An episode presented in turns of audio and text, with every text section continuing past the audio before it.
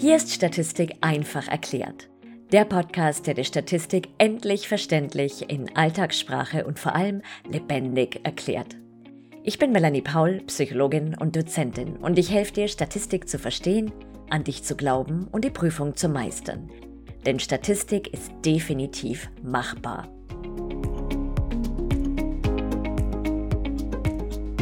Stell dir vor, du vermutest, dass du die Queen oder der King der emotionalen Intelligenz bist.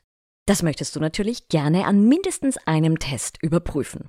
Und um sicherzustellen, dass auch wirklich verlässliche Werte rauskommen und du nicht bloß deine Tagesform abbildest, machst du nun an drei aufeinanderfolgenden Tagen drei verschiedene Tests zur emotionalen Intelligenz, um die Werte dann miteinander zu vergleichen. Diese drei Tests beruhen jedoch auf unterschiedlichen Mittelwerten und Streuungen. Und jetzt stehst du natürlich vor der großen Frage, was tun mit deinen Ergebniswerten? Denn diese lassen sich nicht so einfach unmittelbar miteinander vergleichen. Doch es gibt Hoffnung. Die Statistik gibt einfach immer Hoffnung, oder? Also, es gibt Hoffnung. Die Z-Transformation oder auch Z-Standardisierung wandelt diese Werte, diese drei Werte, die, die, du aus drei unterschiedlichen emotionalen Intelligenztests gewonnen hast, in eine neue gemeinsame Einheit um und macht sie somit direkt vergleichbar. Sprich, die Z-Standardisierung oder Z-Transformation ermöglicht es, Werte, die mit unterschiedlichen Messeinheiten erhoben wurden, vergleichbar zu machen. Also ganz tolle Sache.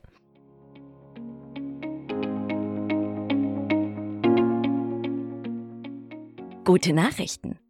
Ich habe das Buch für dich, auf das du immer gewartet hast. Das Buch, von dem du träumst. Das Buch, mit dem du endlich die schließende Statistik verstehst und dich fit für die Prüfung fühlst. Gut ein Kilo Statistikglück auf wunderbar farbigen 492 Seiten. Das Buch, mit dem schlaflose Nächte und Zittern vor der nächsten Klausur ein Ende haben. Das Statistikbuch, das du sogar gern in die Hand nimmst, weil es schön aussieht und bunte Chamäleons, Hausschweine und Faultiere drin sind. Das Buch, das dir Orientierung im Statistikdschungel gibt und dir die wichtigsten Methoden der Inferenzstatistik mit Schritt-für-Schritt-Anleitungen in einfacher Sprache erklärt. Das Buch, mit dem Statistik endlich verständlich und machbar wird. Wo du es bekommst? Auf Amazon. Als Printbuch und E-Book. Daher, geh gleich zu Amazon und schnapp dir Schließende Statistik einfach erklärt.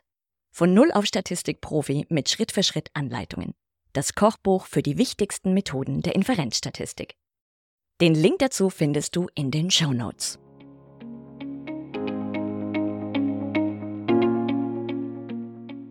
Weiter geht's.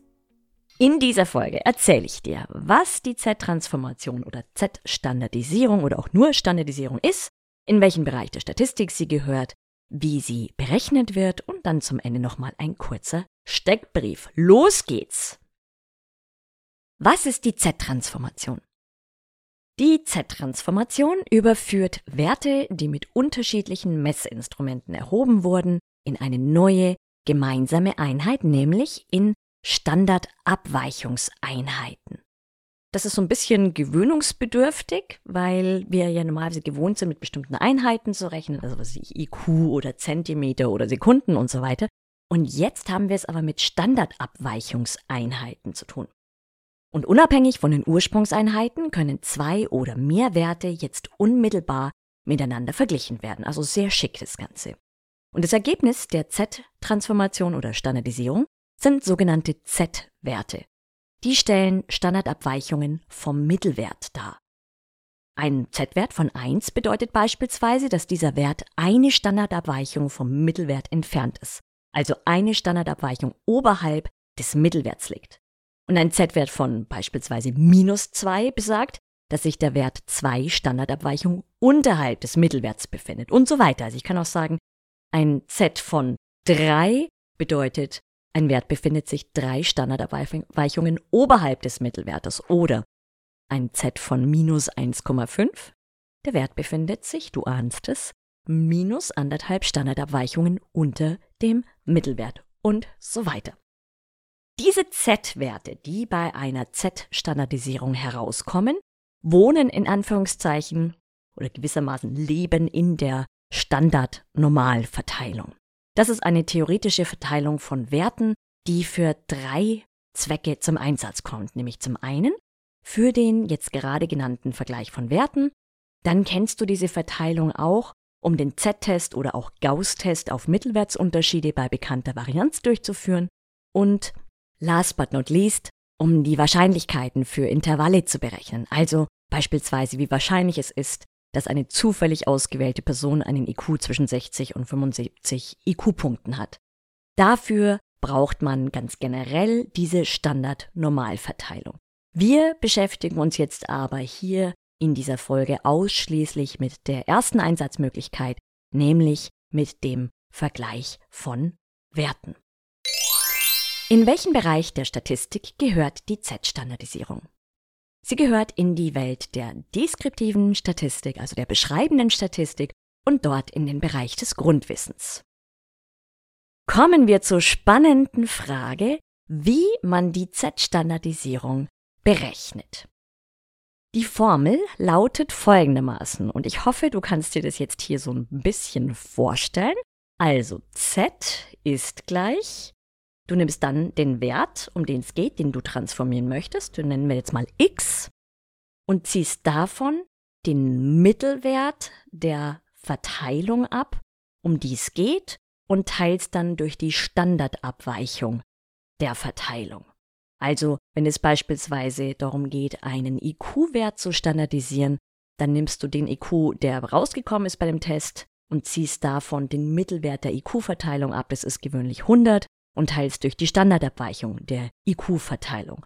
Das heißt, dieses Abziehen vom Mittelwert und die Standardabweichung, diese beiden Werte, also der Mittelwert oder Erwartungswert und die Standardabweichung, die beziehst du aus der bereits vorhandenen Verteilung. Also wenn du einen IQ-Test machst, dann gibt's ja immer schon bestimmte genormierte Erwartungswerte oder Mittelwerte und Standardabweichungen. Das sind die, die du da einsetzt. Also nochmal mathematisch, z ist gleich x minus μ, also das ist der Erwartungswert, geteilt durch Sigma. Oder z ist gleich x minus x quer, der Mittelwert, durch s. Beides kann man verwenden.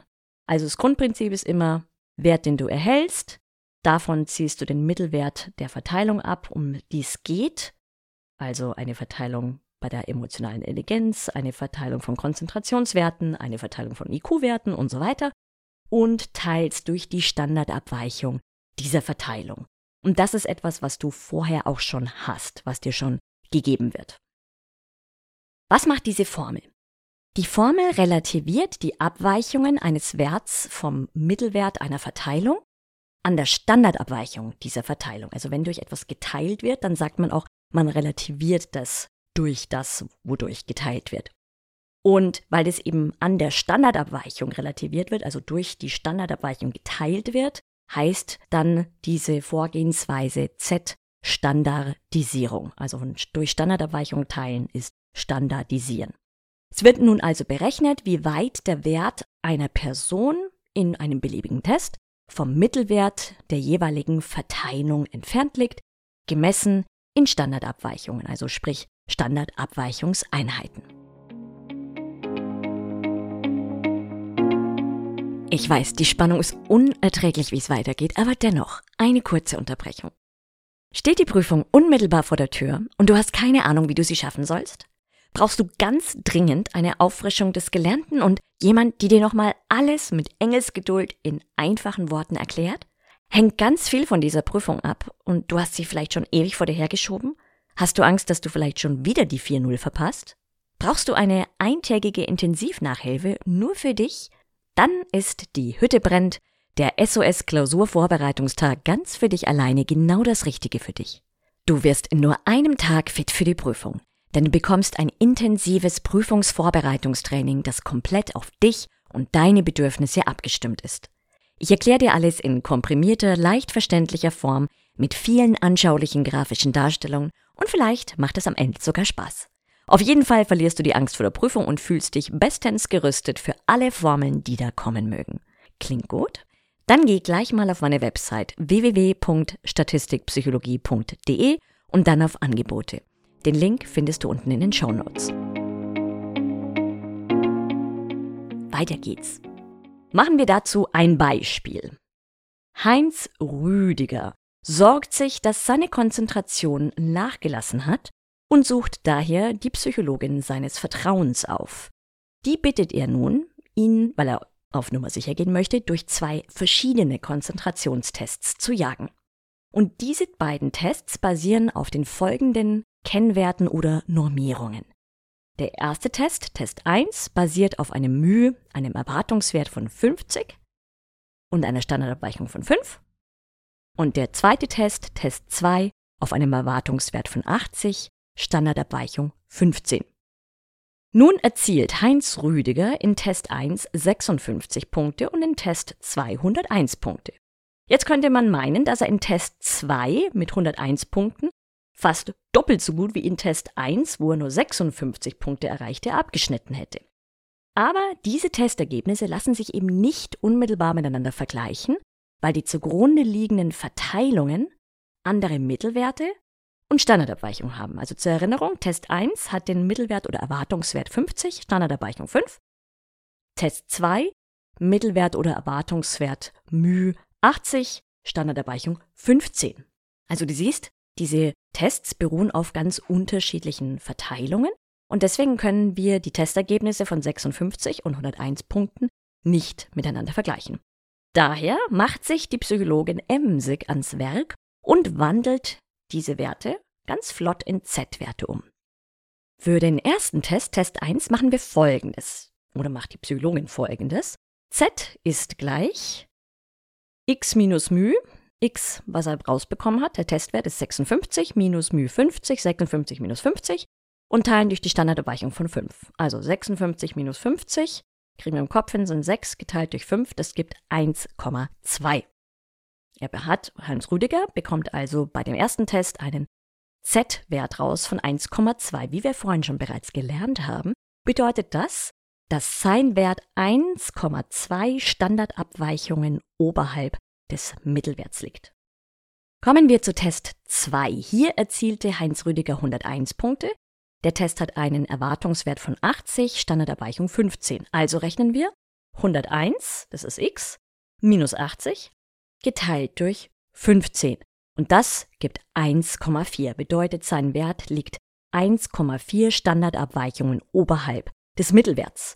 Und nun können wir diese beiden Werte 1,2 und 1,4 direkt miteinander vergleichen. Das konnten wir vorher nicht. Wir konnten 56 Punkte und 101 Punkte nicht miteinander vergleichen, wohl aber 1,2 und 1,4.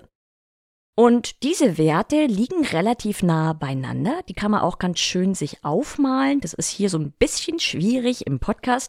Aber das kannst du machen, wenn du das einfach mal übst. Da würde ich mir immer so eine kleine Zeichnung machen und da malst du dir diese Standardnormalverteilung ein. Die hat, vielleicht weißt du das noch oder schon, den Mittelwert oder Wartungswert 0, Standardabweichung nach oben 1, zweite Standardabweichung nach oben die 2, nach unten minus 1, minus 2. Schau dir das einfach mal im Lehrbuch an. Ist ein bisschen schwierig, das jetzt hier so rüberzubringen.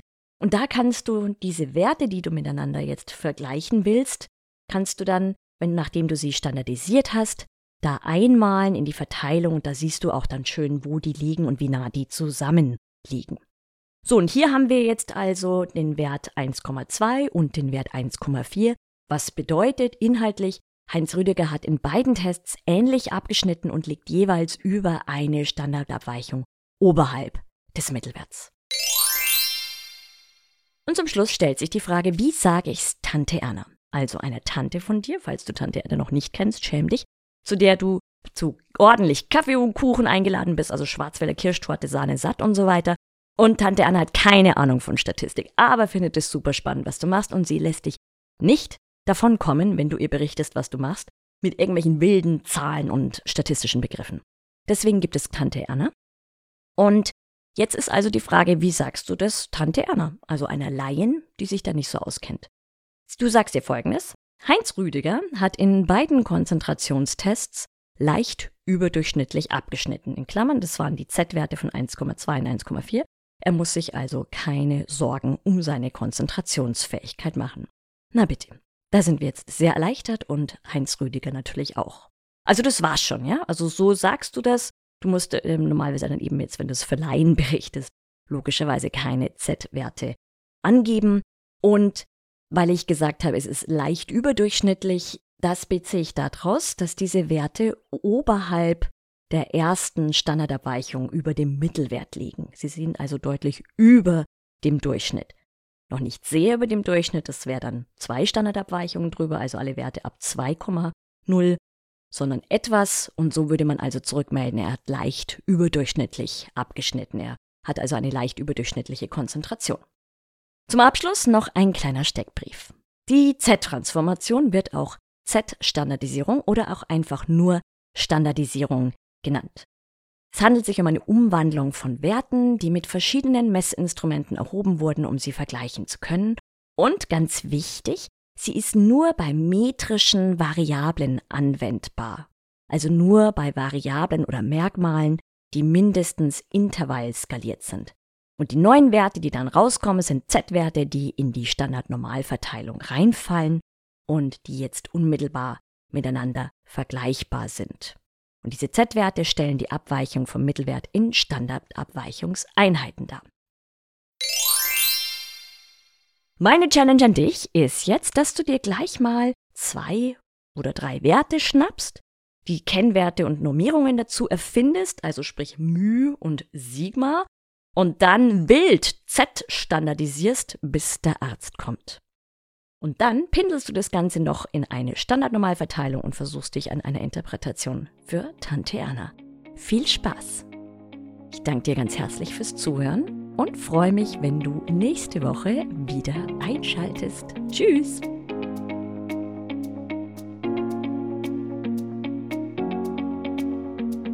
Vielen Dank fürs Zuhören.